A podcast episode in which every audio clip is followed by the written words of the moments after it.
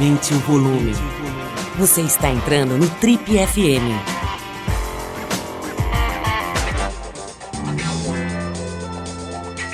Boa noite, pessoal. Eu sou o Paulo Lima. A gente começa agora então mais um Trip FM, o talk show da revista Trip, que já está no ar há mais de 37 anos. Bom, e dando seguimento à nossa série de melhores entrevistas de 2022, a gente mostra hoje um papo muito, muito importante que a gente teve aqui com a jornalista Bárbara Gância. Bárbara Gância é muito conhecida pelo trabalho dela, primeiro no jornalismo escrito, né, muitos e muitos anos como colunista da Folha de São Paulo, entre outras publicações, e mais recentemente fez é, parte do programa Saia Justa do GNT, onde ela marcou bastante, né, com posições ferinas, né, com humor bastante ácido, com uma participação muito interessante. Mas ela mais recentemente lançou um livro sobre o, o drama, né, a existência dela ligada ao alcoolismo. Uma batalha gigantesca ao longo de muitas e muitas décadas, né, muitos anos com dependência química, e ela relata com muita crueza, com muita verdade e de uma certa forma de, de maneira amorosa toda a batalha dela para se livrar do alcoolismo, né, através de diferentes internações técnicas e apoio de muita gente. Vamos lá então, entre os melhores papos de 2022, a jornalista Bárbara Gância com você hoje aqui no Trip FM.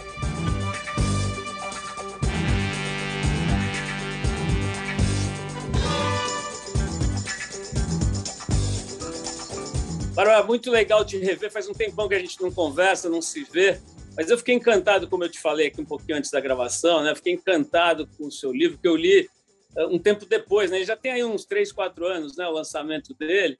E eu fiquei, eu tive contato agora, aliás, vou, vou até mencionar, né? Por conta do nosso amigo em comum, o René Fernandes, o arquiteto, o René, que me falou: você precisa ver esse livro, esse livro é muito importante, tem a ver com o seu trabalho, etc. E tal. E, e eu peguei o livro para dar uma olhada e só consegui é, parar de ver quando eu já estava lendo a quarta capa, né? Eu já tinha lido inteirinho, é um livro muito bem escrito, como te disse, isso não é surpresa, mas ele consegue pegar um tom, né, muito eu diria até amoroso assim, né? Um jeito gostoso de tratar o leitor, né? Como se fosse um amigo querido para quem você está explicando e abrindo uma uma ferida difícil, né? Então isso é muito cativante porque aciona a tecla do humano, né? Quer dizer, conecta a gente com a imperfeição, né, da qual a gente é feito. Então é, é, ele é muito emocionante nesse sentido da palavra, né? E, e mais do que isso, ele é muito útil, né? Isso é uma questão fundamental aí, né? A gente está vendo todos os dias nos jornais né, os acidentes e uh, as questões todas de agressão e uh, a coisa da dependência química nas ruas, né? A Cracolândia se tornando um problema insolúvel, enfim. Essa questão da dependência química está nos assolando de todos os jeitos e formas e a todos os momentos. Então, achei que era momento da gente se rever e bater um papo aqui, mas eu queria começar, Bárbara, com outro aspecto da sua vida que é muito, muito interessante, né? que você vem de uma casa onde viviam duas das, das duas pessoas que fazem parte do panteão do automobilismo no Brasil. Na história do automobilismo passa pela sua casa, né? tanto pelo seu pai, que foi um cara importantíssimo, né? vamos dizer assim, uma, um broker de informação de automobilismo, o cara que trazia os carros mais importantes da época, aí anos 60, 70 e até antes disso. E a sua mãe também, que eu não sei se foi a primeira, mas foi uma das primeiras mulheres pilotos de automobilismo aqui no Brasil. Então, eu queria que você falasse um pouquinho da tua da tua origem, né? Assim, dessa casa onde você nasce. Ali, antes da gente entrar na tua história, eu quero saber o que vem antes. Tá bom. É, primeiramente, boa noite. É, uma, é um prazer imenso. Eu tenho uma admiração enorme por você. É, eu sempre vejo tudo que você fala tem bom senso e tem é, uh, sempre uma, uma uh, propósito de ser didático e de ser é, uma uh, sei lá de ser generoso com essas gerações novas e com sempre de compartilhar o que você o que você aprendeu. Então, isso é alguma coisa que eu admiro muito e é, eu fico muito agradecida de estar aqui. Quando eu soube que você estava me convidando, eu falei, uau, Lima, uau, uau. Então, eu agradeço ao René Fernandes, nosso amigo em comum, que é meu amigo desde pequeno, e já que você falou em carro, o pai dele, que era, inclusive, meu médico, mas ele comprava carros do meu pai. Meu pai foi o primeiro importador de Ferrari do Brasil e, como tal, ele chegou um dia, ele gostava muito de carro, ele começou a correr de carro. Aí ele, os pilotos pediram para meu pai, era muito é, senhorio, era um cara que tinha um comportamento completamente diferente do meu. E ele, eu acho que por ter um, um comportamento diferente do meu, ele deixava que eu fizesse o que eu queria e eu virei esse monstro. E aí, o meu pai, é, os pilotos pediram para que ele virasse é, o presidente da, da, da federação uh, da Federação Paulista de Pilotos. Aí ele virou, aí uh, queriam reformar o autódromo. Aí nessa nessa época o prefeito era o Faria Lima, que foi um prefeito maravilhoso para a cidade, e nisso o prefeito topou fazer a reforma, e aí minha mãe se envolveu, minha mãe era uma mulher muito empreendedora, e aí ela conseguiu ir lá para Milão, onde uh, o, o, cara que desenhou Monza, o Batiaga Lupi, era um engenheiro muito importante, tal, engenheiro, arquiteto, sei lá, e ele acabou desenhando o cartódromo, que acabou sendo uma escola muito é, é, importante para o Ayrton Senna, para o Barrichello, para o Christian Fittipaldi, para todos os pilotos que a gente tem, para uh, vários pilotos, porque era um, um, cartódromo que tinha. Você sabe que o kart é sempre o primeiro passo para o cara que quer ser piloto e tal.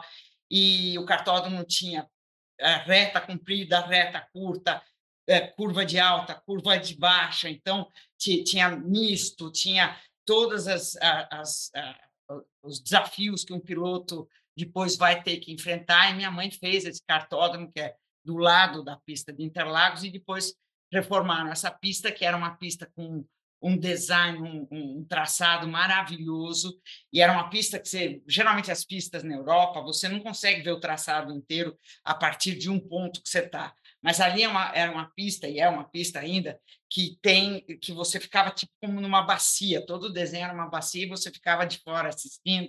Aí teve que fazer a reforma de Interlagos, que por acaso também foi meu pai que fez com a prefeita Erundina, que era uma dupla completamente inesperada, porque meu pai era um, um empresário de direita e a Erundina uma prefeita que ela entrou e já queria, ela queria fazer um, um conjunto habitacional em Interlagos, que ela fala, isso aqui não dá dinheiro, isso aqui é uma empreitada capitalista. Daí meu pai foi lá conversar com ela, porque o, o prefeito do Rio de Janeiro, que era um tal de Marcelo Alencar, é, queria cobrar uma propina para o Bernie Eccleston, isso eu falo aqui em off para você, os seus milhares, dezenas de milhares de ouvintes, é, ele queria cobrar uma propina e o Bernie Eccleston, um certo dia, ligou para o meu pai e falou, acabou, não vai ter mais grande prêmio do Brasil, que era em Jacarepaguá, no Rio de Janeiro, porque esse cara me cobrou uma, um pedágio aí, eu não vou fazer. Meu pai ficou desesperado.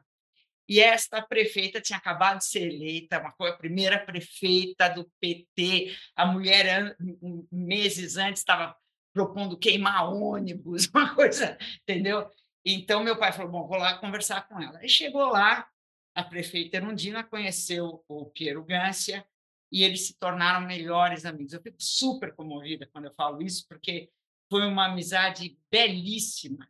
E ela mudou a visão dela sobre empresários conhecendo ele, e ele mudou a visão dele sobre a esquerda conhecendo ela. Então, e eles fizeram um negócio maravilhoso para São Paulo, que foi trazer o Grande Prêmio para cá. O Grande Prêmio do Brasil não morreu, e não só não morreu, como até hoje é o evento que mais traz dinheiro para a cidade de São Paulo que mais é, é, um, é um sucesso é imenso e, e a prefeita Erundina foi uma mulher de grande visão porque ela viu que isso poderia ser uma empreitada. Automobilismo não é exatamente o esporte preferido de alguém da esquerda, não é verdade? Mas ela soube entender tudo isso, soube ver. Ela é uma mulher de grande visão, muito inteligente. Ela ela mostra que a ideologia não é essa coisa estanque como a maioria das pessoas da, da esquerda sul-americana, que tem um monte, né? Que aí você vai ver que se confunde tudo, porque é muito grande esse espectro e tal, mas ela e o Lula têm uma visão mais moderna do que a gente possa imaginar. E eu comecei a aprender isso um, ah, nesse episódio aí. Então, meu pai acabou trazendo, meu pai importou Ferrari, correu de Alfa Romeo, uh, trouxe as Lamborghini para cá, uh, quando, quando ainda não tinha Interlagos, Eu estava vendo, eu estou finalizando um livro sobre meu pai e minha mãe, que meu irmão está escrevendo, e é, quando não tinha o paddock ainda, que foi o primeiro Grande Prêmio do Brasil, o segundo, o terceiro, e não estava ainda finalizado todo o projeto da pista, isso é comecinho dos anos 70, as Ferraris vinham para São Paulo, os carros do Nick Lauda, do Clay Regazzoni, e ficavam na, na oficina que meu pai tinha na Frederico Stadium, uma travessa da Avenida São João, e ficavam lá, passavam a noite lá.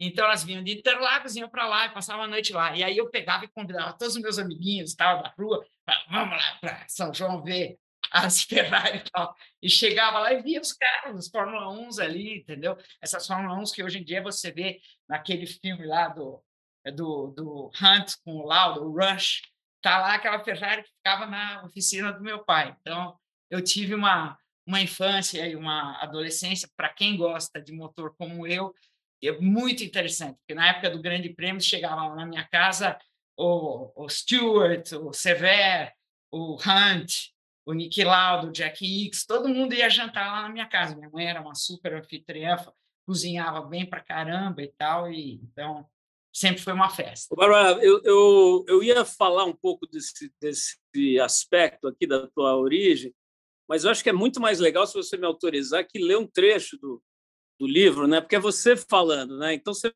fala aqui, ó, você, você acabou de, de, de contar todo esse lado pô, glamuroso, né? Dá vontade de ver fotos. Você contou, dá vontade de ver fotos deles e tem algumas no livro, inclusive lindas, né? A sua, a sua mãe era muito bonita, uma gata, pique e tudo mais, né? Seu pai também é um cara muito bonito, elegante. Aí você diz aqui, ó, na página 121, né? Ocorre que Lula e Piero eram tão exuberantes quanto as duas araras de estimação que enfeitavam o jardim da nossa casa. Venerados, lindos extremamente charmosos, idealizados pelos comuns mortais, feitos as celebridades das páginas de revistas. Eram tudo aquilo que a gente admira nos amigos ou nos ídolos, mas o glamour que os rodeava tinha apelo quase nulo para quem, como eu, estava na, na posição de filha, precisava de encaminhamento. Eles tinham um estilo de educar que, nesses dias engessados do politicamente correto e de pais implorando pelo amor dos filhos, chegaria a provocar a intervenção da delegacia do menor. Hashtag ironia. importante, importante frisar. Primeiro vinham eles, os dramas deles, o trabalho deles, o sucesso deles, as brigas deles, a programação social deles, a vida esportiva deles e suas viagens constantes. Mas veja só, falta de demonstração de afeto não era um problema na nossa família, a ponto do meu apelido aos seis ou sete anos ser Missol, de tanto que eles me pegavam no colo, me abraçavam, beijavam e tal. Não vejo contradição, pulei um pedacinho aqui, não vejo contradição entre ter sido mimada e paparicada e, ao mesmo tempo, ser a encarnação da criança abandonada. Queria que você falasse um pouquinho sobre esse aspecto, né? É, Bárbara, para quem lê o livro, vai ver que você volta nesse ponto algumas vezes. Né? Você conta, por exemplo, da, a importância dos motoristas na sua vida, né? Assim, você chega a ter boletim de escola e documentos assinados por motoristas, né? Coisas assim chegam a ser inacreditáveis é, é, e, e, que são muito reais, né? E que marcam a sua, a sua história. Queria que você falasse um pouco sobre essa, sei lá, talvez dê para dizer que, é, que é, vamos dizer assim, a formação de uma elite paulistana, né? Que naquele momento era bastante diferente da que é hoje, mas que a de hoje guarda alguma relação com aquela. Pobre menina rica, né? Esse negócio assim. É, a Marisa Hort adaptou o meu livro para o teatro. E aí eu, eu, eu fui assistir a primeira vez e falei, nossa, mas quem que é essa filha da puta? Entendeu? Eu falei, essa menina aí. Mas, de fato, naquela época era um pouco assim, a elite era assim, é, deixa na mão do, do copeiro, da arrumadeira, do motorista, da babá, e ó, e eu era temporona, eu, tenho, eu nasci por engano. Meu irmão e minha irmã são sete e seis anos mais velhos, e eles foram educados e tal e tal. Mas quando chegou no Brasil, meu pai e minha mãe tinham uh, sido. Meu pai foi prisioneiro de guerra, porque o Mussolini, no meio da guerra, eles vieram da Itália, e meu, meu pai, no, no fim da guerra, o Mussolini se voltou contra o, contra o Hitler e começaram a prender todos os italianos que estavam na, na é, idade de ir para o exército. Meu pai tinha 18 anos quando começou a guerra, minha mãe tinha 16. E aí minha mãe também, ela começou a guerra, ela tinha um namorado, o namorado era é, piloto de avião e ele é, foi se perdeu lá, ninguém sabe onde ele, onde ele caiu, onde caiu o avião dele, nunca foi encontrado. então tem tem todos, sabe, mil dramas e tal. Meus pais tinham assim trauma de guerra. Eu convivi com a Segunda Guerra Mundial minha vida inteira. E aí eles chegaram, eles passavam a vida inteira, vocês não fizeram a guerra. Falaram, ah, não, não dá para inventar uma guerra. Aí chegaram no Brasil, dois bonitões, uh, super charmosos, sabe? Os brasileiros, a elite brasileira toda com aquela coisa de, sabe, achar quem vem de fora muito mais legal e tal. Eu lembro que na casa da gente sempre tinha é, comida brasileira, bicho brasileiro, quadro brasileiro, uh, tudo, sabe, tudo brasileiro. Na casa dos granfinos europeu, brasileiros só tinha quadro europeu, móvel europeu, tudo francês e inglês e tal. Eu achava aquilo muito esquisito. Minha mãe gostava de tudo que era brasileiro, prestigiava, adorava os artistas, tudo. Mas então eu fui criada meio assim, sabe? Eu fui me autoeducando. Então, assim, eu ia para algum lugar, eu falava para o motorista, vem comigo e tal, entendeu? E, eu que meio que dei um jeito, eu, eu me inscrevi na escola de de fotografia, eu ia na aula de violão porque eu queria ir, e tudo eles deixavam, meu pai, minha mãe. Meu pai, por exemplo, eu falava, eu quero uma metralhadora. Vai, que linda! Eu nunca quis uma boneca Barbie, eu sempre quis uma metralhadora. Então, ai, que linda, pode, vai o que você quiser. E tanto que eu corri de kart, eu fiz uma série de coisas, entendeu?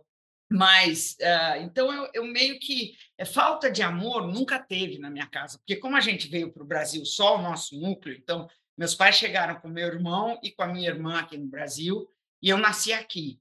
É, mas a gente não tinha tio, tia, avô, avó, nada. Então ficou muito em cima da gente só. Então a gente era muito ligado, a gente tinha. É, a gente é muito, muito ligado, sabe? A gente tem muito amor um pelo outro, sempre teve. Eu nunca tive falta de afeto. Isso eu, eu, tanto que a gente é muito amoroso, como família, de se pegar, se abraçar, se beijar e tal. Mas, porém, contudo, é, assim, encaminhamento, encaminhamento, estuda, faz não sei o quê. Eu lembro que era assim, a minha família era assim, olha, olha o fim da picada, que é isso que eu vou te contar. Uh, na minha família, meu pai ia para a Itália trabalhar, porque é uma vez por ano e tal, e ele levava o, o, o filho que tivesse ido melhor na escola. E um ano fui eu, pela primeira vez, porque eu tinha sido penúltima da classe. E eu tinha sido penúltima da classe e ganhei o prêmio de ir, porque a minha irmã tinha sido última e meu irmão tinha repetido de ano. Então, você imagina a esculhambação que não era, entendeu? E essa elite era muito assim. Eu lembro de a minha mãe, por exemplo, ela chegava, passava no meu quarto à noite e eu estava lá de pijama vendo televisão e ela falava: Como é que eu estou? E ela estava linda de morrer, meu pai também, e eles estavam saindo para ir, provavelmente, com os pais do René Fernandes, em alguma festa, entendeu? Então, é assim que eu via a minha mãe. Ela falava, estou bem. Eu falava, não, está linda. Eu acho que eu virei lésbica por causa disso, provavelmente, entendeu? Mas isso tudo, essa esse desequilíbrio todo, essa coisa que daí eles iam correr de carro, aí não sei o quê, aí eu ia com o motorista para a apresentação do, da, do balé da escola, lá, sei lá, eu, para o dia de esportes da escola, ou qualquer coisa assim, e, e isso gerou, evidentemente, uma carência, um desequilíbrio. Você pode chamar do que quiser, que foi essa, essa coisa que me levou a beber. A gente, eu faço parte do grupo de ajuda do AA. E esse grupo de ajuda, que é um grupo maravilhoso, que as pessoas no Brasil têm o maior preconceito com a AA, é um negócio sabe, a gente tem essa mania, né? A gente, tudo que é bom, a gente consegue esculhambar, né? Então, é, é, e, e, nesse grupo de ajuda do ar, eles falam que não importa, você, você começou a beber por causa disso, daquilo, sabe? É, beber é uma compulsão. No começo eles falam que é uma, a Organização Mundial de Saúde fala que é uma, é uma doença que nasce de uma compulsão, compulsão, como comer demais, como fazer sexo demais, fumar demais, essas coisas é uma compulsão. Só que no caso do alcoolismo, essa compulsão te leva, se você insistir nessa compulsão, ela te leva a um problema maior, que é que se você insiste nessa compulsão, as tuas células, elas, você sabe que o corpo ele funciona sempre de modo econômico. Sempre o corpo tenta fazer o mínimo esforço, gasto de energia possível.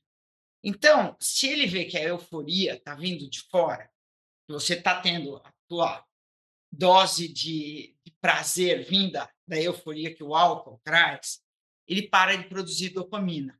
Ele para completamente de produzir, é, é, como é que chama? Dopamina, oxitocina, todas essas inas aí que são as que a gente chama hoje em dia de uh, hormônios da felicidade, né? São os hormônios todos. E ele para, porque está vindo de fora. E se você, de, de um dia para o outro, decide parar de beber, que as pessoas vão estar tá te dando problema, você está faltando ao trabalho, não está cumprindo seus compromissos, brigou com a sua mulher, bateu na sua filha, essas coisas todas. Se você fala, eu vou parar de beber, na hora que você para de beber, você não volta a produzir é, endorfinas, as suas próprias, dos, da sua hipófise, dos seus hormônios. Você não volta, é muito duro voltar. E aí é que está o problema que as pessoas não conseguem parar de beber, porque você cai numa angústia enorme, enorme. Então, é por isso que você ah, passo, eu fico três meses sem beber, mas você não fica quatro, cinco ou seis, porque é impossível. Você tem que estar consciente e tem que estar conscientizado, informado, porque você fala, eu paro de beber e tal. Você não para, você não consegue parar, porque é muita angústia. E qualquer coisa que você tome é, que para apaziguar essa angústia é, vai acionar o centro uh, de humor que é esse que faz você ter vontade de beber. Então, você precisa realmente. É muito difícil parar de beber, porque você tem que estar muito, muito ciente do que está acontecendo e o que, que você está fazendo e por que, que você está fazendo. Tem que cair a ficha. Então, é isso que beber é diferente, a compulsão é uma coisa e tal, só que ela leva a outras, outros fatores. Então, esses estímulos muito fáceis, como é também o videogame, como é também uh, o celular, esses todos, eles criam uma dopamina muito facilmente e para você deixar depois é muito difícil. É isso que as pessoas têm que se conscientizar. Só que eu estou aqui pontificando e justamente eu estou fazendo ao contrário, porque o meu livro, Paulo, desculpa eu estar tá aqui fazendo um monólogo, mas o meu livro eu escrevi eh, depois que a minha mãe morreu e meu pai já tinha morrido, eu resolvi escrever esse livro, que eu já estava é, eh, sem beber há uns 10 anos, eu estou há 15 anos, quase 16 sem beber. E eu resolvi que estava na hora de escrever, que meus pais não iam estar aqui para passar tudo de novo, um monte de exceção de saco que eu causei, porque eu realmente dei muito trabalho bebendo, e eles já não iam ter que viver isso de novo com a leitura do meu livro. E eu, assim que eu parei de beber, eu comecei a viver uma vida tão prazerosa, tão é, frutífera, e tudo começou a acontecer no trabalho, na minha vida amorosa, na, na relação com os meus amigos e tal. Isso é uma coisa assim, é, até. E eu vejo, a gente vai, eu vou no, nos grupos de autoajuda aí no AA e tudo, e o relato é muito parecido para todo mundo. Todo mundo que parou de beber há cinco, há seis anos, conta a mesma história, que a, a vida profissional mudou, que a credibilidade que eles ganharam é, é, é outra coisa, que os filhos uh, conseguiram perdoar muita coisa. Sabe, tem muita coisa que ninguém perdoa, tem muita coisa que você fez que, que não, não tem volta, mas tem muita coisa. Então, eu escrevi esse livro, e até se você olhar na capa, está aí, Como Ser Feliz, e dá para ser feliz. Porque as pessoas também não param de beber é, as pessoas não param porque acham é uma angústia, eu não vou me divertir, é, eu não vou mais dar risada, não vou mais para festa, não vou mais. É, você vai outras tantas coisas. Você vai dar risada, eu continuo indo para festa, continuo sendo engraçada, continuo dando risada para caramba. Então, é, não, não, creio que seja bem assim. Bárbara, com, com, o fato de você ter bebido durante mais ou menos 30 anos, né, que você fala, que, que você ficou bebendo, né, e, e já está 15, sem beber, mais de 15, quase 16, né? Você tem uma experiência muito, muito profunda, porque além de tudo você é jornalista, então você tem essa essa coisa de estudar, de querer saber, de buscar as fontes e tal. Acho que dá para dizer hoje que você é uma grande especialista nesse tema, né? Você é uma conhecedora profunda do tema, inclusive pela experiência com o AA e o NA, né? E aí eu queria saber um pouquinho, saindo um pouquinho da tua biografia, daqui a pouco a gente volta, É, eu citei aí a, questão do, da Cracolândia, né, que é esse nome que foi inventado para essa situação de rua das pessoas dependentes de químicas, do, fundamentalmente do crack, né? E, e, e, você fala, inclusive, de pessoas que você com quem você conviveu, né? Tem aquele cara que roubou uma escavadeira da Sabesp e, e, e que eram dependentes de crack também, né? Não era especificamente do álcool. É, com essa experiência toda, né, de anos, de, inclusive de observação da sociedade enquanto jornalista e tudo, tem jeito para esse problema? Que dá para fazer com isso? Né? Porque quando, quando um leigo olha para aquilo, dá vontade de sumir, né? de, de, sei lá, de cavar um buraco e se esconder para você não ter que pensar sobre aquilo, porque realmente parece insolúvel. Né? O que, que você acha? Olha, primeiramente, eu não sou exatamente uma especialista, só sou especialista na minha é triste e dolorida história. Então, eu não sou uma estudiosa nem nada, mas eu tenho uma convivência com isso, né? E, e eu tive uma dependência cruzada, porque é, todo mundo tem uma dependência maior de alguma coisa e tem uma droga de escolha. A minha droga de escolha é o álcool. Eu usei cocaína porque eu usava álcool e a cocaína baixava a, a, o torpor do álcool. Mas eu nunca gostei de cocaína. Eu acho cocaína uma droga nojenta, inclusive. Eu cheirava pó e cheirava porque os outros tinham. Eu raramente comprei pó, mas é, eu cheirava porque é, abaixava a bebedeira. E eu gosto de maconha, gostava, gosto até hoje em pequeníssimas doses, em, em raras ocasiões, quando está viajando, está na praia com os amigos e tal, que eu acho uma droga que também precisa ser controlada, não deveria ser é, tão liberada e as pessoas acham que, sabe, você dirigir uh, fumado de maconha, você pode causar um acidente muito mais facilmente do que não estar é, fumado, né? Então, não é uma coisa tão assim. E gente que tem propensão para esquizofrenia é, é um gatilho, uh, assim, muito, muito uh, grande para a esquizofrenia. Gente que não poderia não ter nunca vindo esquizofrênico por causa da maconha. Então, não é tão inocente quanto as pessoas acham. Ah, vamos. É claro que é, uma maconha medicinal não dá para entender porque que o Congresso brasileiro, sabe? E tem uma série de coisas ligadas ao tráfico, tem uma série de coisas na legislação que é evidente que você confundiu o traficante com, sabe? E é evidente que eu já fiz uh, visitas em várias matérias em, em presídio brasileiro e é um escândalo, porque é o que tem lá dentro de presídio feminino 90% das mulheres que estão lá dentro eram mulheres de algum traficante que levaram droga para dentro do presídio para o cara ou alguma coisa desse gênero. Então, é uma, é uma vergonha a gente estar tá aprendendo, sabe, criando uh, fábricas de criminosos em função dessa merda aí, sabe? A gente tinha que aprender alguma coisa resolver alguma coisa de uma maneira um pouco mais inteligente. Quanto ao crack da Cracolândia, eu acho que é uma infâmia você, sabe, não é aceitável moralmente uh, a gente deixar um bando de gente se matando numa praça pública. Porque aquelas pessoas estão se matando, estão se degradando, tem gente ali vendendo corpo, tem gente que está grávida ali, sabe? Tem gente que está é, eh, se prostituindo, está roubando. Então, isso não é aceitável que uma sociedade deixe gente fazendo aquilo uh, ao ar livre. As pessoas estão ali tomando aquela merda que é um negócio. Porque aquilo, o que, que é aquilo? Aquilo é o resto ruim da cocaína. Então, como tal, a aparência daquilo é muito feia. O cara está ali na fissura, né? Aquilo é fissura. Então, o cara fuma aquilo lá, tem um, um up muito grande, como se fosse uh, cheirar uma carreira de cocaína, só que na veia turbinada a mil por hora. Então, aquilo é um pof. E ele quer ter outro imediatamente, porque senão o que, que acontece? O problema que eu te falei da angústia, é, da falta de, de dopamina, da falta de, de é, euforia. Então, ele cai muito rapidamente e ele fica mal, mal. E é um mal que eu já fiquei sem beber algumas vezes, me deu. Eu, eu parei várias vezes de beber antes de parar totalmente. Né? Parei uma vez dois anos, outra vez três anos, eu caí, depois outra vez. Nos últimos 20 anos antes de eu parar de beber, eu bebi 10. Aí outro parava, voltava, parava.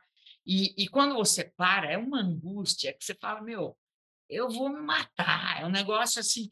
E esse negócio do crack é uma cocaína, não é heroína. Que a gente tem essa coisa do drogado, a gente confunde com a Christiane F. E a gente confunde com a heroína, que a heroína, o cara tá realmente em outra vibe. Heroína bastou você fumar, ou tomar, ou cheirar seis, sete vezes, que ele nunca mais vai produzir endorfina. Nunca mais na vida dele. O cara não vai. Nunca mais. Por isso que todo heroinômano tem aquela cara de, de cu, porque ele nunca mais vai produzir endorfina. Então, é outra história. Mas a cocaína, ela, em 72 horas, você tira ela do sistema. Você, você, se você tirar o cara lá daquele meio, puser ele, trancafiar ele em algum lugar, falar, você fica aí, não enche o saco, e cuida dele, dá lá, sei lá, soro e o cacete, você tira ele dali, do meio, ele vai sair da fissura. Ele vai, e é só cocaína, não é um negócio que ele vai querer porque ele está precisa de metadona, de não sei o quê. Não, ele vai sair daquela fissura e ele vai se recuperar. É claro que ele queimou mais neurônio do que alguém que só bebeu, mas ele é absolutamente tratável. Ele é absolutamente tratável e é muito mais. Ele, dá para reinserir ele na sociedade tranquilamente. E ele é tratável de uma forma ambulatorial, que é o que estava tendo na cidade. A gente estava pondo ambulatórios vários e tal. Agora, essa ideia de que você não pode tirar dali, que você tem que ficar dando para ele não sei o que e deixar ele ao ar livre, isso é uma infâmia. Você não pode deixar.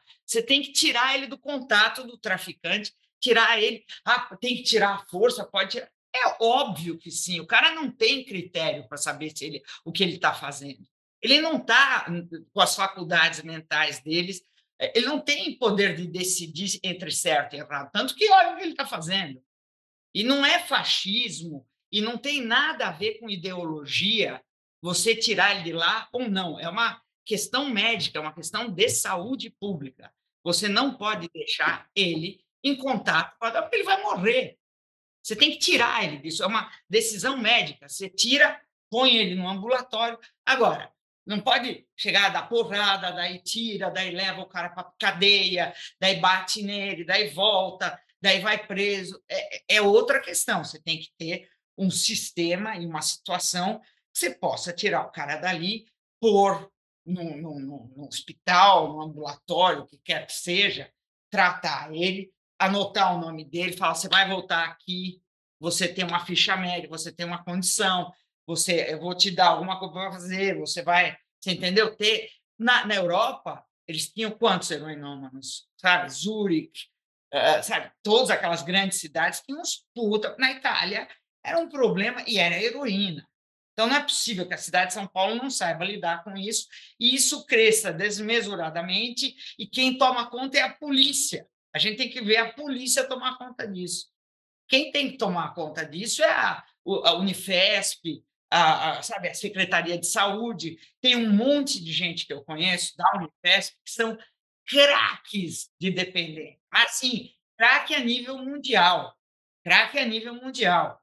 A turma do Ronaldo Laranjeira, a turma do uh, ah, Dr. Jair Mari, eles são, sabe, farmacologicamente, são os melhores que tem. Então, tem que chegar e agir tem que ter coragem, não tem que ficar ouvindo, ah, não, mas não pode dar, não sei o quê, não, o cara que tem que decidir. É o caceta. A gente não está falando de PT e de é, Bolsonaro e de não sei o quê, não tem nada a ver com ideologia. Quem fica pondo isso como ideologia, falando que tem que ter atenuante, que tem que ter. Em alguns casos tem, tem muito caso que sim, mas como política pública, você achar que a cidade de São Paulo tem que estar tá aberta. Você moralmente, você acha, você acha que passear ali, é, você vê a, a cidade, o centro da cidade reduzido àquilo, te parece intuitivamente, te parece uma coisa que faz sentido? Não, e nos últimos, nas últimas semanas os saques vêm aumentando, né? O pessoal vem saqueando o comércio local ali. Quer dizer, realmente é, é não dá para conviver com isso em todos os níveis, né, que você raciocinar. Agora, eu quero virar um pouco agora de novo a, a lente, né? E uma das coisas que você deixa muito claro, aliás, de uma forma muito, vamos dizer assim, é, honesta e, e, sincera e tal, é, é você fala sobre a tua existência no auge do, do alcoolismo como uma você se coloca como uma, pessoa insuportável, em outras palavras, né?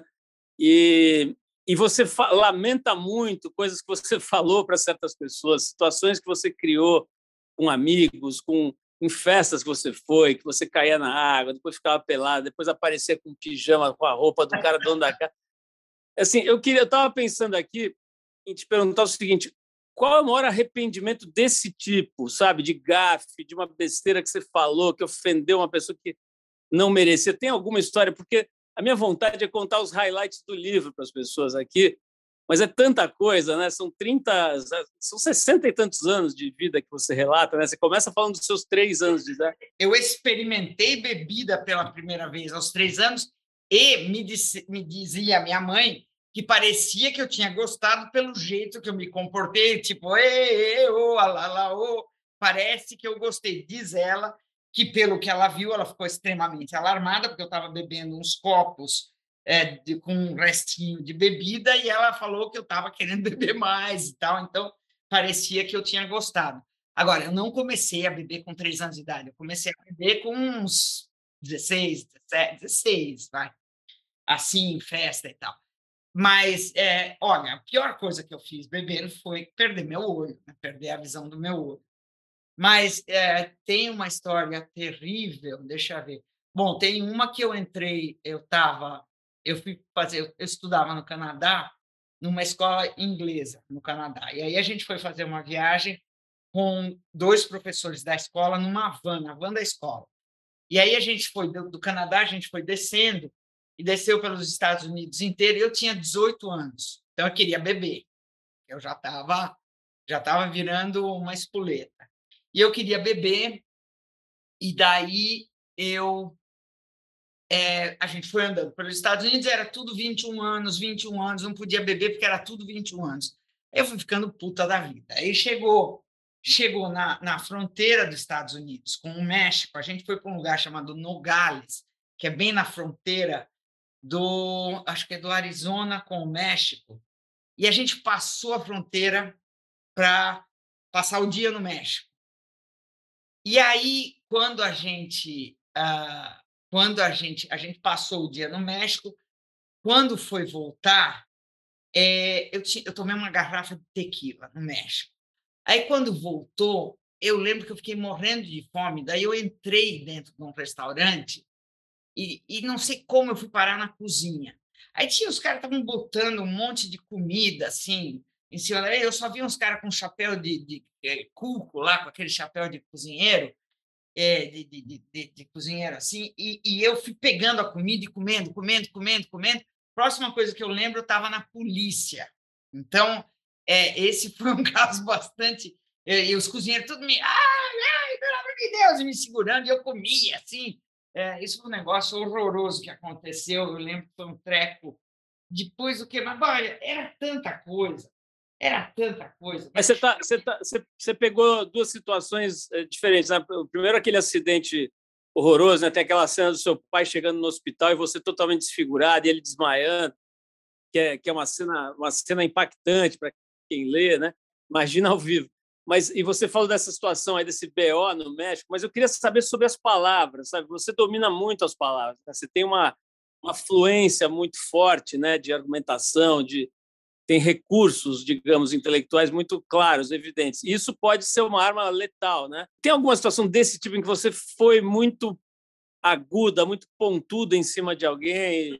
Deve ter. É eu, eu faço isso todo dia. Você veja, a semana passada eu tinha que mediar o encontro de mulheres na política. Eu fui lá como mediadora, ou seja, né, fui Tabata, a Samia Bonfim, um monte de mulheres maravilhosas que eu admiro super e tal. Inclusive, eu queria conversar, conhecer a Tabata, porque eu votei nela e tal. Aí, de repente, me entra aquela Nise Yamaguchi. E eu não bebo há 15 anos, Paulo.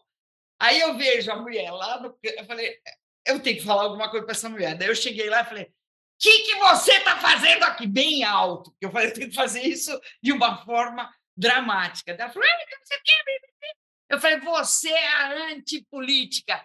Você não é política. Você tem a responsabilidade de ter matado um de gente. Você não tem que estar tá aqui. Você está se candidatando a senadora pela minha. Aí eu fiz um tamanho escândalo que a mulher ficou meio assim, tal, ela foi lá sentar. E daí eu, na hora que foram me apresentar na mesa, eu falei: olha, vocês me desculpem, mas a gente ficou 25 anos proibido de falar de política. A política é uma coisa sagrada.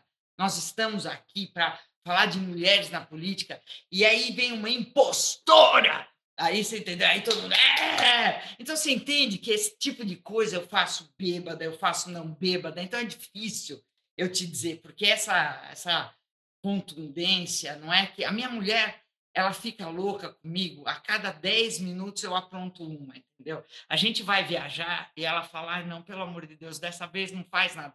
Promete que nessa viagem você não vai fazer nada. Porque eu tô sempre, eu sou muito aquela ajusticeira. Então, você imagina, quando eu bebia era pior. Mas quando eu bebia, eu fazia coisas injustas com as pessoas. Eu tinha uma hora que eu bebia, eu ficava violenta, outra hora eu ficava é, despudorada, outra hora eu ficava, sabe? Eu passava dos limites em tudo quanto é, tudo quanto é. Quer dizer, isso é uma das coisas que ajudou que eu parasse de beber, porque era visível para mim e para todos que eu bebia. Tem muita gente que se ferra muito, porque tem muita gente que bebe e não dá petit, petit sabe? Que não, não dá perda total. Então, esse cara que não dá perda total, que bebe tudo bonitinho, que fica lá quietinho, e que não apronta, esse cara é aquele cara que acaba vendo bicho, que acaba tendo delírio, delírios tremens, porque ele vai bebendo e ninguém vê. E aí ele bebe um monte, ele fica quieto e ninguém percebe e ninguém chama atenção dele. E ele vai bebendo, bebendo, bebendo, e esse cara acaba muito mal.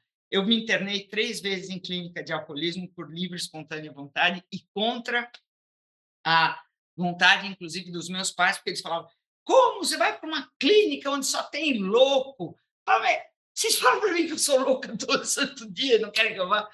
E aí tinha vários casos de gente assim, gente moita, sabe, mineirinho, que não, que não, que você não diria nunca que bebe, e os caras estavam lá com o fígado arruinado, com o cérebro arruinado, porque o cara bebe demais e, e você não se dá conta. Agora, eh, tem um, tem um aspecto que eu queria te ouvir. É, no, no livro, você, quando você fala, por exemplo, desse episódio da sua mãe te contando, né? Você com três anos experimentando ali uma depois tem aquela história dos, bombons da Copenhague que é ótima, né? Você desenvolveu uma metodologia de sugar o licor e devolver o bombom para sua mãe, né? Para penteadeira. Isso é genial. Mas o, tem uma coisa que é, que é interessante, que você relata, né, que você foi um dia você foi encontrada lá numa estradinha, que você tinha bebido alguma coisa e estava lá cantando e, e curtindo a, a, onda e tal. Tem uma coisa que é, que é, muito importante, que é falar do, vamos dizer assim, do, do, da coisa meio atávica da alteração do Estado, né? Quer dizer, todas as civilizações que você for olhar, todas, invariavelmente, tem lá encontram lá alguma, algum jeito, né, de, de alteração do Estado psicológico, mental, do psiquismo, né? E, em geral, com, com substâncias, com plantas, com fermentações, né? Você falou de cadeia, né? Na cadeia, a primeira coisa que as pessoas fazem é tirar a resistência do chuveiro para esquentar a casca de batata e fazer a tal da Maria Louca, né? É um negócio quase que fundamental né? nesse, nesse, nesse eh, ecossistema carcerário aí.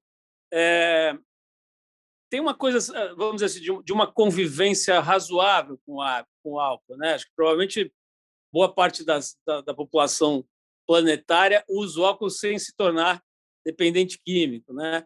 Quer dizer, eh, ainda com discernimento, com a capacidade de escolher e tal. Como é que é? Não, não é importante também fala, é, é, tomar cuidado para não demonizar o álcool? Não tem isso também um pouco? Olha, eu falo disso no meu livro e a minha família pro, produz bebida alcoólica, né? O, o meu nome é Barbará, são dois bares no primeiro nome. E Gância, é, na Itália, é um aperitivo, é, um, é, um, é uma bebida. É, a gente tem uma fábrica a vida inteira. Minha, meu pai veio para o Brasil, para a América do Sul, para vender É, meu pai foi presidente da Martini Rossi aqui no Brasil, 32 anos, e, e meu tataravô inventou um vinho espumante chamado Asti, que é o Asti é um vinho de sobremesa feito com a uva moscatel, usa o processo champenois e tal. Então é, é minha vida. Eu cresci lá indo para visitar minha avó todo ano, meu avô na Itália e, e andando pela, pela nossa fábrica com os barris e com tudo. E tem mesmo, hoje em dia a gente sabe que são, uh, sei lá, 15% da população é, que tem esse hábito. Existem cinco categorias né, que não podem beber. São pessoas que vão uh, usar maquinário pesado ou dirigir, pessoas que uh, que tomam medicamentos de tarja preta, grávidas, pessoas como eu, que são dependentes, e menores de 18 anos. Essas são as cinco categorias que não podem beber. Menores de 18 anos, por um motivo muito específico, que, primeiro, eles não têm a experiência, o discernimento, a maturidade ainda, e, segundo, porque eles estão formando ainda as sinapses. Nessa, nessa idade, você não está com as sinapses formadas. E existem provas bem conclusivas que, se você começa a beber muito cedo, você tem mais chance de ser dependente mais tarde.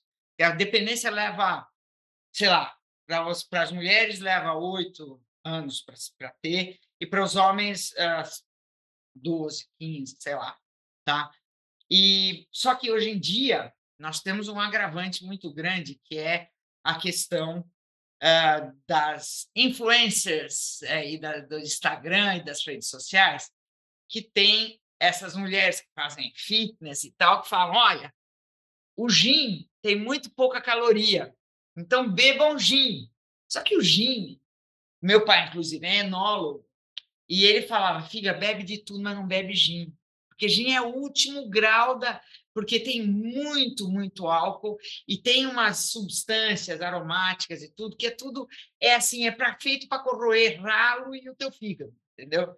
Então, e as pessoas fazem hoje em dia jarra de dry martini tranquilamente. Agora, se você começa na tua tenra idade de 16 anos bebendo gin, eu sei que vai ser, daqui a dois anos você está bebendo gasolina, entendeu? Álcool, etanol, sei lá.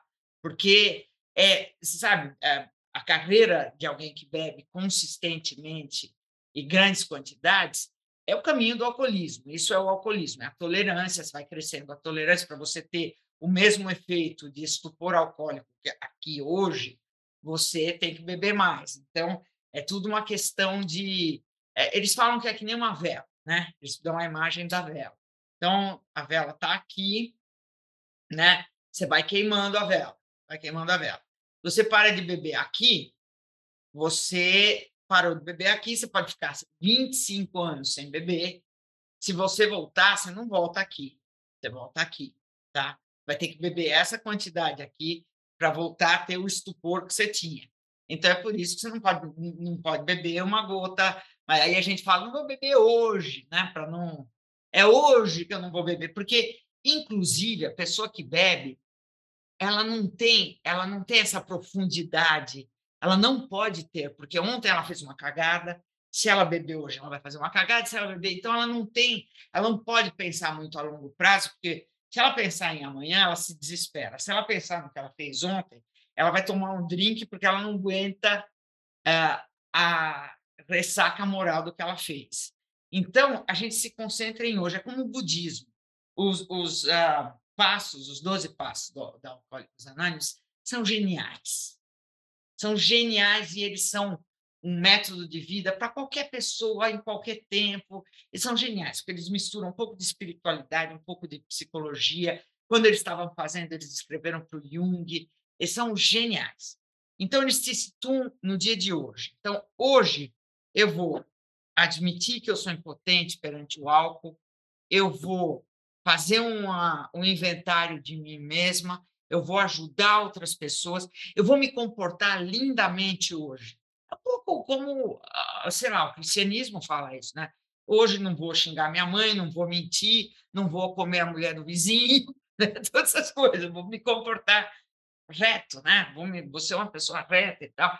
E aí, isso tudo faz que o teu ontem fique melhor e o teu futuro seja mais luminoso. Então, essa é uma, uma atitude de você, porque no fundo você só tem hoje, né?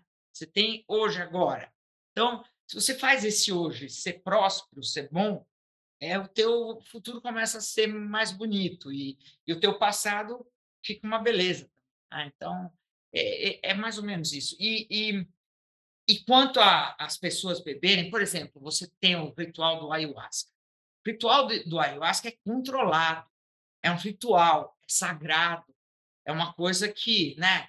É, e a bebida tem que ser vista assim, ela é usada há seis mil anos para comemorar batizado, nascimento, vitória esportiva, conquista de território numa guerra, para grandes momentos, para momentos especiais. Então, ela é cultural também, ela é uma coisa que tem que ser respeitada. Só que tem certas pessoas que não podem beber, que são essas cinco categorias que eu te falei. Essas não podem, não é para todo mundo. Na, no, na parte final do teu livro, você conta é, uma, uma etapa da sua vida já longe da bebida, né, em que você participa de um projeto de uma das maiores empresas de bebida do mundo, né, que é a Ambev, é, de disseminação da informação, digamos, né, de levar informação sobre o alcoolismo, sobre dependência química para diversos públicos, né, diferentes públicos, aí palestras e, e etc. Né? Primeiro, eu queria saber o seguinte: o que, que funciona bem para conversar, principalmente com jovens? Eu, aí é uma pergunta com interesse pessoal. Eu tenho dois filhos bem jovens, né, 11 e 16, e, e eles estão nessa fase de descobertas, né, cada um na sua etapa ali. E a pergunta sobre drogas tem sido bastante frequente, a gente fala bastante. Eu procuro seguir o que eu entendo que faz sentido, que é não falar só do aspecto negativo, né? contar a real. Quer dizer, ninguém experimenta droga para cair no buraco. Né? E, Exatamente. Mas eu queria saber de você, quer dizer, quando você começou a fazer essas palestras e tal, o que, que você percebeu que pegava e como é que você qual era o, a intenção desses papos? Olha, a, Ambev é, faz uma, uma programação super interessante. O único problema é que não é mais uh, intensa e mais ampla do que do que faz, porque eles viam gastar mais do budget publicitário deles do que eles gastam. Enfim, esse é o grande problema mas uh, o que eles fazem é muito bom, é de qualidade, a, a, a, equipe que faz é bacana, e no fim das contas, eles deveriam ter realmente interesse em vender, mas não que o cliente deles ficasse, é, desse chabu, porque senão o cliente deles, né, eles querem, a intenção é que o cliente, e mesmo que a legislação não acabe se voltando contra eles, né? Então, tem toda uma é, uma intenção, né? Porque você vê que eu não gosto de comparar bebida com cigarro, porque eu comparo, por exemplo, a, é, o revólver com a faca, né? sendo que a faca seria a bebida e o cigarro seria o revólver. O revólver só serve para matar, né? Que é o cigarro. E a faca serve para você cortar um bolo, cortar uma, né, o cordão umbilical e, eventualmente, também você pode matar. Então, são duas coisas bem distintas, né? O cigarro não tem outra função que não você pôr um monte de fumaça dentro do seu pulmão e morrer, não tem. É, então, a legislação para um e para o outro é um pouco diferente, mas é, a gente não pode se iludir que a bebida, é, só no Brasil, por exemplo, é, é o país que mais tem acidente de trabalho no mundo ligado à bebida. É o, mais que a Rússia. É o país que mais tem violência doméstica. E eu te garanto que 90% da violência doméstica é ligada à bebida. Violência doméstica de é, é, o país que tem mais acidente de trânsito, morte no carnaval, é, todas essas coisas, cirrose, é, doença do coração, custo para o SUS, custo para a produtividade brasileira, custo para.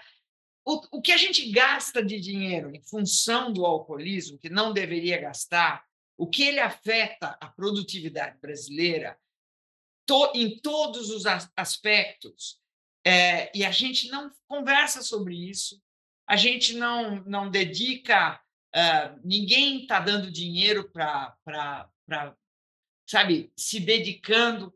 O que deveria ocorrer, segundo a Organização Mundial de Saúde, aí eu falo para você falar sobre isso para os seus filhos, é a saúde pública, a, a sociedade civil, a, os professores, é, as autoridades, as associações de bairro, a escola, os pais, todo mundo está conversando junto sobre isso.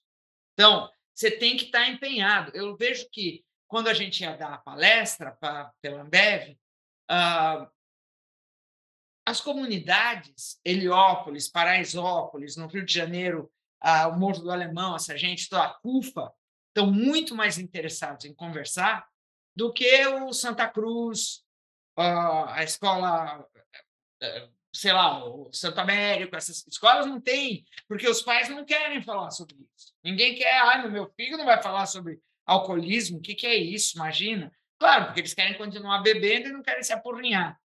Agora, a Organização Mundial de Saúde, ela já tentou é, aumentar o preço, cobrar mais imposto, diminuir a propaganda, é, várias coisas externas.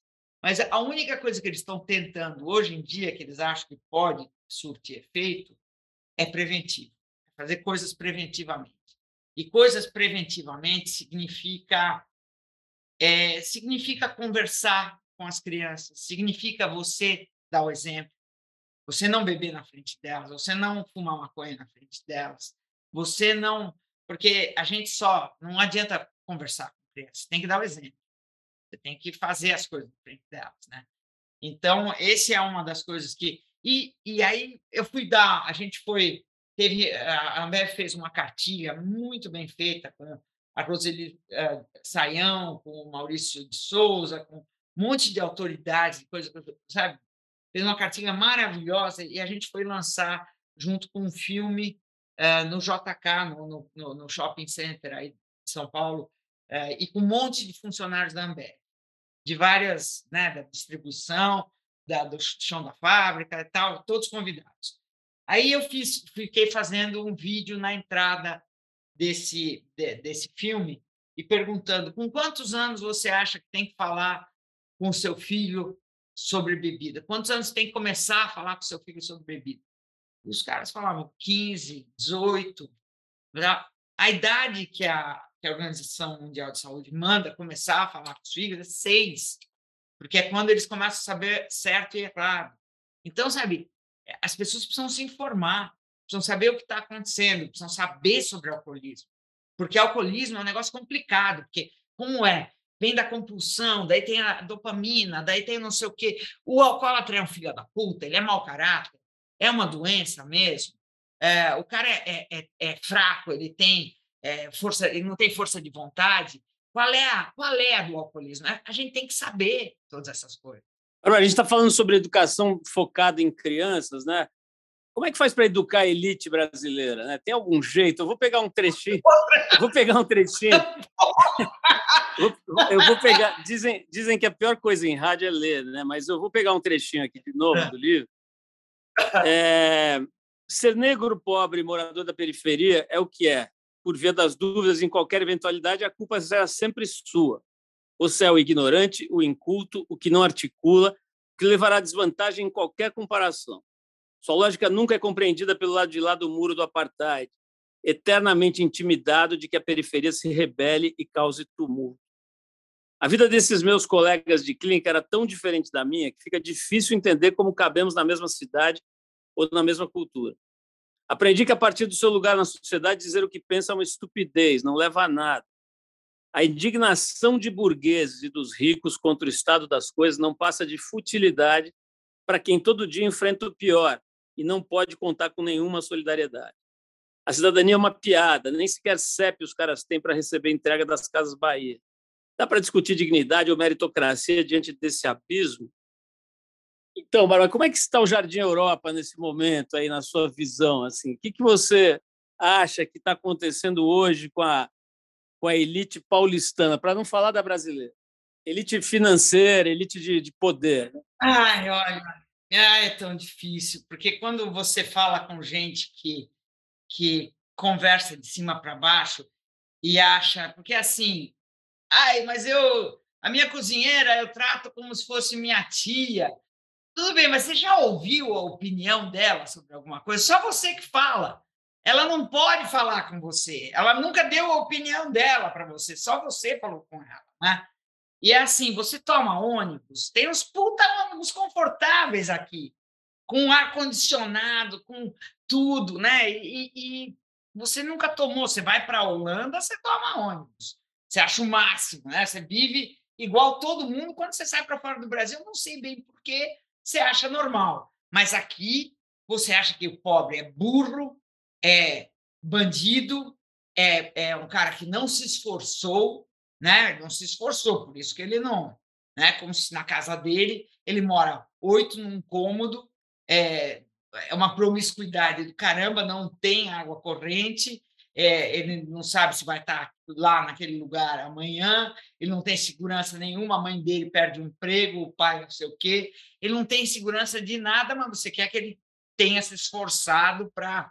Né? E agora está todo mundo passando fome, mas você fala, que vagabundo, olha só, nem trabalhar não trabalha.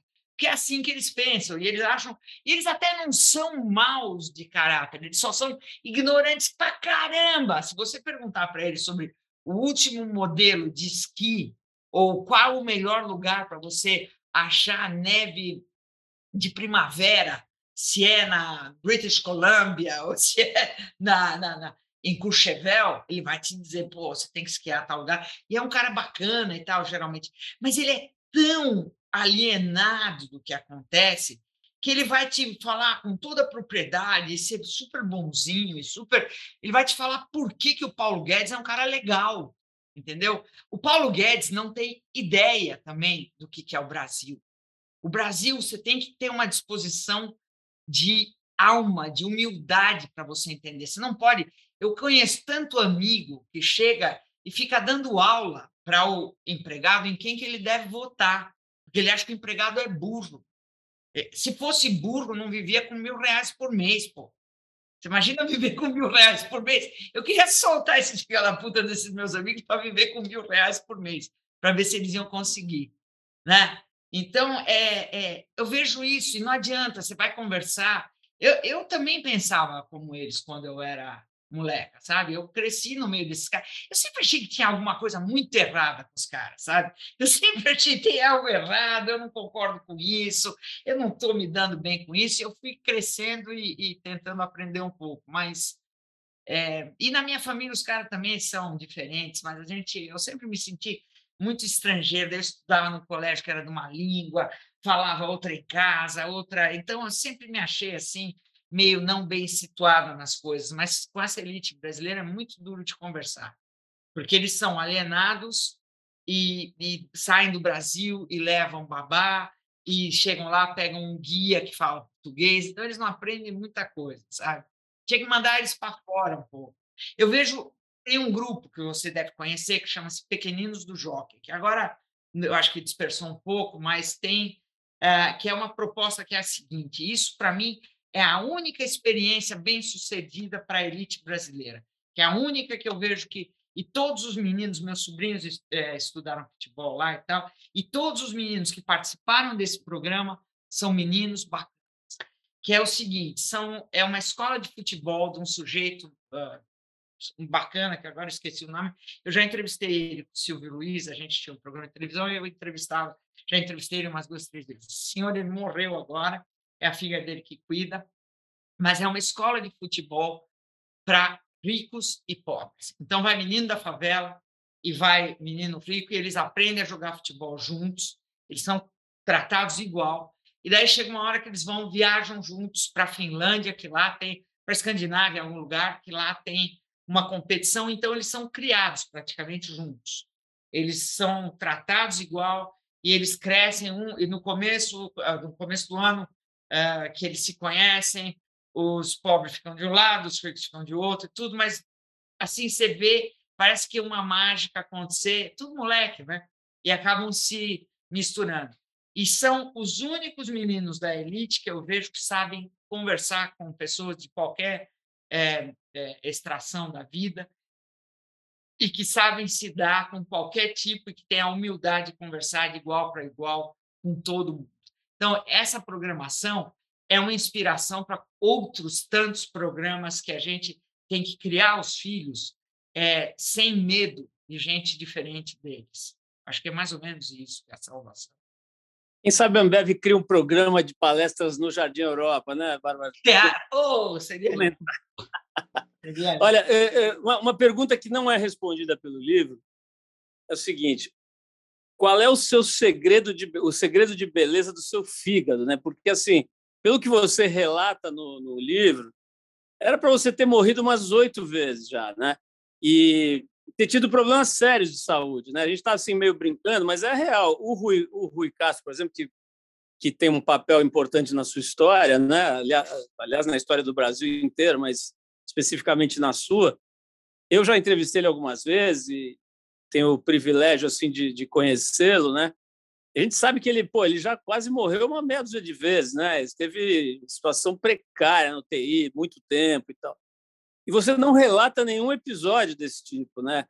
Quer dizer, é sorte isso? O que, que é isso? Não, não, não, não. Não é. Bom, também é, eu acho que quem é, tem essa disposição para o alcoolismo é, é uma conjunção de fatores, né? essa, essa coisa de você é, é, é fisiologicamente. Uma é psicológica, outra é sociocultural, socio, né? sociocultural, uh, uh, outra é psicológica e a outra é, é, fisiológica. Né? Então, é claro que você tem uma tolerância maior, você era forte como um touro quando você é. Geralmente, quando você é alcoólatra, você tem uma disposição e uma força. Mas no meu caso, é como eu te falei, eu bebi no, no última, uh, nos últimos 20 anos, eu bebi 10 só, porque eu parava e voltava, e parava e voltava. E eu sempre gostei de whisky. o meu whisky é assim, um copo alto, com muita água com gás e um tanto de whisky. Entendeu? Então, sempre foi muito diluído. Eu não... Eu, be, eu ficava louca, porque eu também já sou, né, não sou a pessoa mais convencional, digamos assim, do planeta Terra. Mas é, eu já ficava louca com menos. É que também eu tomava muitos, mas eu bebia com água com gás. Ou se não, depois, quando eu já fui para os finalmente da minha dependência, eu tomava uísque com Coca-Cola. Então, eu nunca tomei. O Rui tomava vodka, entendeu? E tomava, uh, tomava as coisas mais um pouco mais fortinhas do que eu. Então, é, eu tomava isso. Eu não sei, aí. É, hoje em dia, meu fígado é zerado, zerado. Não sei, pode ser que eu tenha tido sorte também. Eu acho que eu tive muita sorte. Bárbara, uma dessas sortes, eu acho, foi ter trabalhado na Folha no momento em que trabalhar na Folha era quase como tocar no, na banda de rock, né? do, do, do, do, topo das, das paradas, né? E tinha uma força, uma importância, uma relevância. Ainda tem, é um jornal super respeitado e tudo, mas mudou muito, né? muito grande, violentamente, o cenário todo da, da distribuição de informação no mundo. Né? Isso é falando uma coisa óbvia. É, mas você viveu, acho que talvez uma das fases mais é, pulsantes ali da, né, da, da, da Barão, Prolífica, que a, que a Barão de Limeira pulsava ali, né?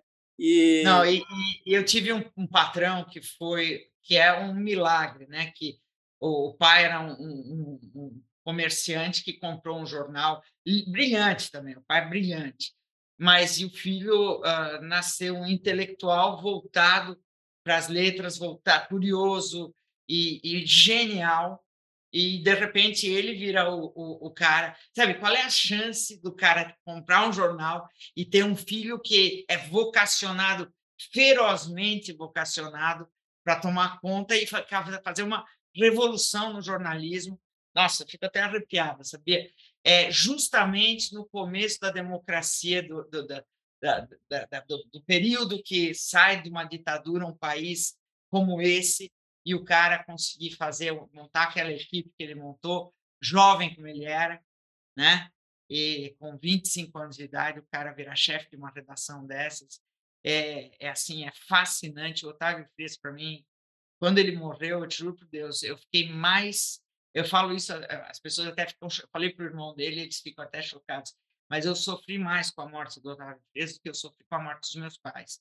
Porque o meu pai ficou com Alzheimer e ele passou o tempo que ele devia ter morrido e ele continuou. E minha mãe também ela falava assim: ah, Deus esqueceu de mim. Então ela também já queria morrer e tal. E o Otávio morreu no começo, ou antes até do, do, do, do Bolsonaro, né? E, e ele faz uma falta imensa à democracia brasileira, ele faz uma falta imensa ao Brasil e me dói o coração de não ter mais Otávio aqui.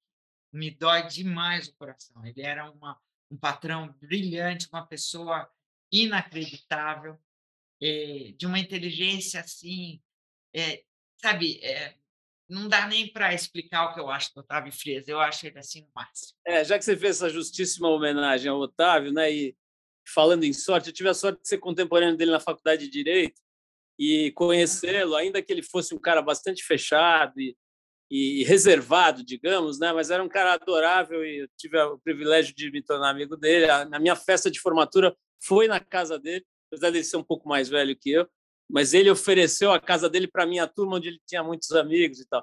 Mas tem uma história muito boa que eu vou tomar a liberdade de contar aqui, apesar de ter entrevistado ser você, mas já que você me deu essa deixa, o Otávio, uma vez eu, eu o convidei para vir ao meu programa, né?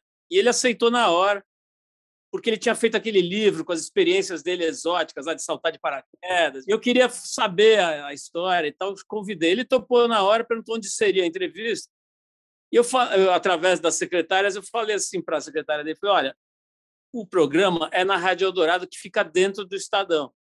Né? Se, ele, se, ele, se ele ficar desconfortável com isso, a gente marca num estúdio, eu alugo um estúdiozinho, não tem problema nenhum, porque, obviamente, pode ser que ele não queira né? ir lá tal. Aí, em 10 minutos, veio a resposta, não, não tem problema nenhum, ele irá ao, ao, ao local onde é o programa. Então, se é no Estadão, ele vai estar lá no Estadão. Aí eu avisei a diretoria da, da rádio, né, que por sua vez avisou a diretoria da companhia que viria o Otávio Frias na sede do, do, do, do jornal. Então eles prepararam um, um, esqueminha de uma pessoa ir recebê-lo ali na portaria e tal. Um corredor polonês. Não, um corredor não uma, uma, coisa é. elegante. Tinha lá duas pessoas para recebê-lo na porta chique lá do, do Estadão. E só que ele veio pela porta dos, dos motoboys, sabe? Ele ficou na fila dos motoboys, ele veio de táxi, ficou na fila dos motoboys, pegou o crachá de motoboy e entrou sozinho. E os, os é, sei lá, relações públicas do Estadão esperando na porta chique, ele não aparecia. Ele entrou pela porta da, da, das entregas, né? E a gente viu que ele estava lá. Aí fomos resgatá-lo ali do meio dos motoboys. E ele, assim, achando ótimo conhecer ali o prédio, tudo. Daí ele foi entrando, e era na época do mensalão, do escândalo do mensalão, tinha acabado de eclodir. Então, os jornalistas do Estadão, quando viram o Otávio subir as escadas do prédio, falaram assim: bom, eles vão combinar aqui a derrubada do governo, né? alguma coisa desse tipo. Eles, ele estava indo no meu programa bater um papinho. Não, isso deve ter dado, eu imagino se eu visse uma cena dessa, eu correria para todas as edições. Olha quem está aqui! Olha quem está aqui! Tem uma esquita! Na... né? Ah, e, essa, e além dele ter dado uma entrevista deliciosa, que eu até reprisei um pouco depois da morte dele, em homenagem e tal, é, ele depois foi convidado a subir na diretoria e tal, porque pô, as pessoas queriam né, cumprimentá-lo tal. Ele falou, pô, claro, com o maior prazer. Aí ele foi, tomou um café lá com era o Célio, eram jornalistas da velha guarda que dirigiam o Estadão naquela época, e conversou com eles, tomou um café rapidamente, cumprimentou o pessoal e foi embora de táxi pela porta dos, dos motoboys, sabe? Então, é, ficou uma, para mim, assim, quase uma, uma, uma fábula, né? Uma, uma coisa assim de, de humildade e ao mesmo tempo de elegância, né? Que, aliás, as, aliás, as duas coisas são irmãs gêmeas, né? Mas enfim. É, mas, Bárbara, eh, já que a gente entrou nesse campo, né, e você fez essa homenagem aí ao, ao Otávio, é, como é que você está agora? Né? Você saiu, falando em empresas de jornalismo, você saiu da Folha, né? Não está mais também no GNT, onde você fazia parte lá do Saia Justa, né? Pelo que eu sei, você lançou seu livro e tem feito trabalhos aí na internet e tal. Como é que você está vivendo essa disrupção aí? O que, que você está fazendo aí? Eu, eu não estou fazendo mais nada. Eu me aposentei, eu não quero fazer mais nada. Eu, para mim, chega, eu não aguento mais. As últimas coisas que eu fiz foi ser processada pelo Hélio Negão, pelo Felipe Martins. Felipe Martins, aquele supremacista, está me processando. Teve uma vereadora que me processou por racismo. O Hélio Lopes me processou por racismo, agora já não. Eu ganhei. E quem mais? Bom, eu já estou sendo processado por essa gentalha. E então eu realmente agora eu quero ficar, eu quero, eu estou com 64 anos, eu acho que eu já fiz o meu papel. Eu uh, o que eu faço é eu dou palestra para sobre alcoolismo com muito prazer, uh, não preciso ganhar, não, eu faço de graça uh, onde for, para quem for. E, e o meu trabalho de, de jornalismo, a última coisa que eu fiz agora foi escrever esse livro que o meu irmão assina e eu escrevi entrevistando ele longamente, quebrando o pau como bons italianos. É, mas no fundo foi ele que escreveu, eu só pus no papel. E é um livro sobre os meus pais e vai lançar daqui a pouquinho. E, e é só, eu fico fazendo esses projetinhos assim, mas eu não quero mais trabalhar. Não quero, eu quero viajar, quero me divertir, quero, quero não fazer porra nenhuma, sabe? Eu não tenho vontade. A hora que eu tiver vontade, eu volto, mas, é, sabe, esses últimos tempos uh, do jornalismo foram duros, porque foram tempos de. Eu lembro quando a gente, essa época da Folha que você fala, foi assim. Eu, eu tive realmente muita sorte, porque eram as pessoas mais bacanas do mundo, estavam todas lá. E depois, uma foi para televisão, outra foi para não sei onde. Mesmo a Band News FM, eu tinha um prazer absurdo de fazer aquilo. E e depois, uh, depois, sabe, você entrava no táxi, quando você estava na porta da Folha, você entrava no táxi, o cara falava, você trabalha aí? E o que, que você faz? Era, sabe, você falava que você era jornalista, era como ser médico, era como ser professor e tal. E daí, hoje em dia, virou, você é jornalista, você é uma filha da mãe. Então, é, sinceramente, eu não tenho que passar por isso, porque uh, o jornalismo é extremamente importante, imprescindível para a democracia funcionar. E as pessoas estão cansando da democracia como se fosse uma experiência. As pessoas falam de política como se fosse uma coisa ruim, jornalismo como se fosse uma coisa ruim. Então, eu mais ou menos estou esperando essa fase passar, ou, ou talvez não passe, talvez a verdade não volte mais, quem sabe, né? Tem uma pauta pulsando aí, inclusive hoje eu vi alguma coisa publicada, a gente publicou recentemente também, sobre essa, essa pesquisa que mostra que as pessoas estão querendo não ver as notícias, né? querendo fugir das notícias. Né? Você acha que o, ca o caminho vai ser esse mesmo, assim, o jornalismo se esvaziar por aí? Olha, eu acho que é o seguinte: uh, mercados precisam de informação.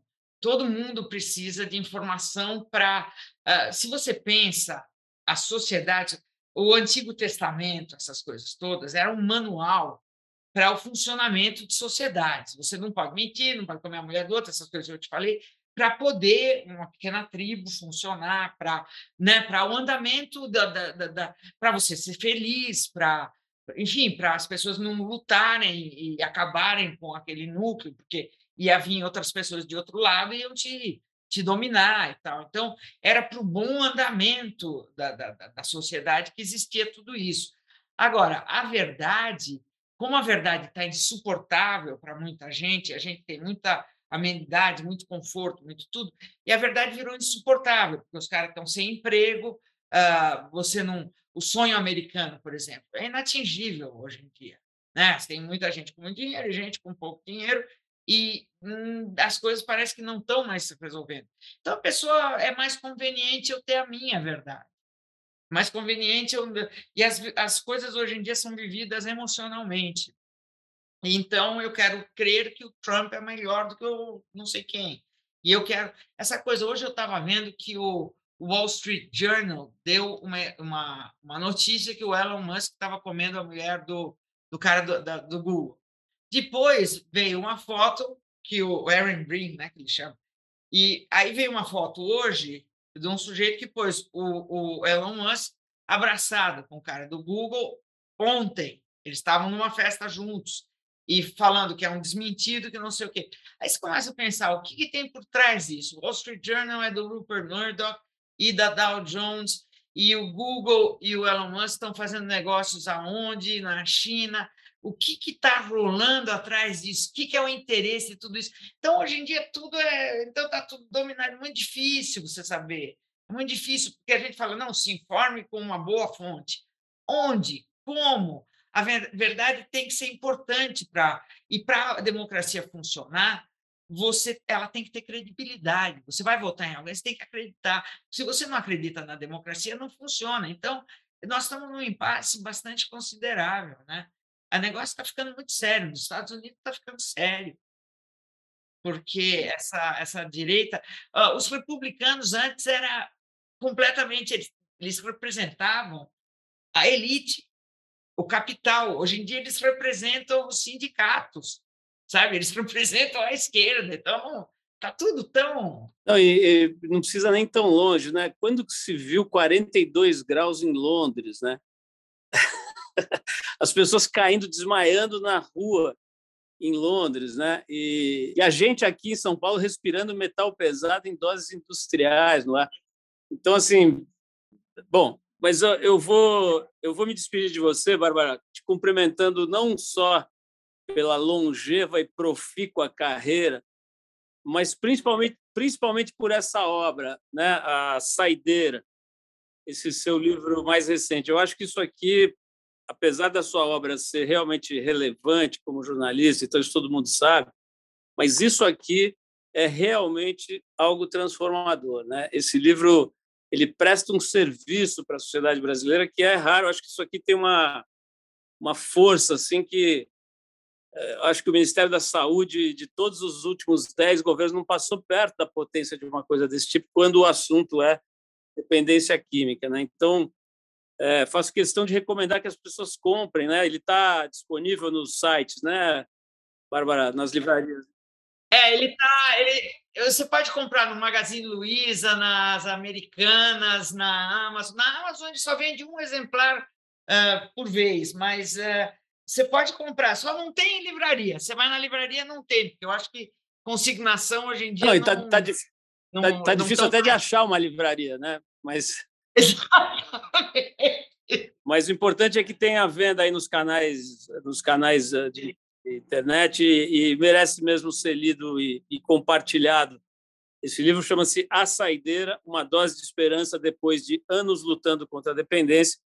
Editora Planeta, essa que está na minha mão aqui já é a quarta edição, né? Então tem, imagino que esteja fazendo um sucesso que que faça muito mais sucesso, que te permita viver aí quantos mil anos você quiser sem fazer nada. Tomara que esse livro gere uma, uma receita maravilhosa, Bárbara. Mas, independente disso, ele já gerou um impacto muito importante. Então, parabéns mesmo por esse por essa honestidade, essa transparência, essa sinceridade, né? E essa generosidade mesmo de compartilhar coisas difíceis, né? Pouca gente, eu acho que muito pouca gente seria capaz de fazer uma atitude de doação como você fez aí nesse caso.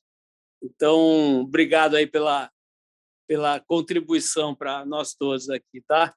Muito obrigado, eu que te agradeço, eu te admiro muito e eu agradeço o privilégio de ter estado aqui hoje. Bom, pessoal, esse foi um dos episódios mais legais, mais divertidos, mais interessantes que a gente levou ao ar no ano de 2022. Se você gosta do programa, vai acompanhando essa série que vale a pena rever, reouvir, né? É, escutar novamente esses episódios, esses encontros bem interessantes que aconteceram ao longo do ano de 2022. E a partir de fevereiro a gente volta com os nossos especiais inéditos aqui no Trip FM.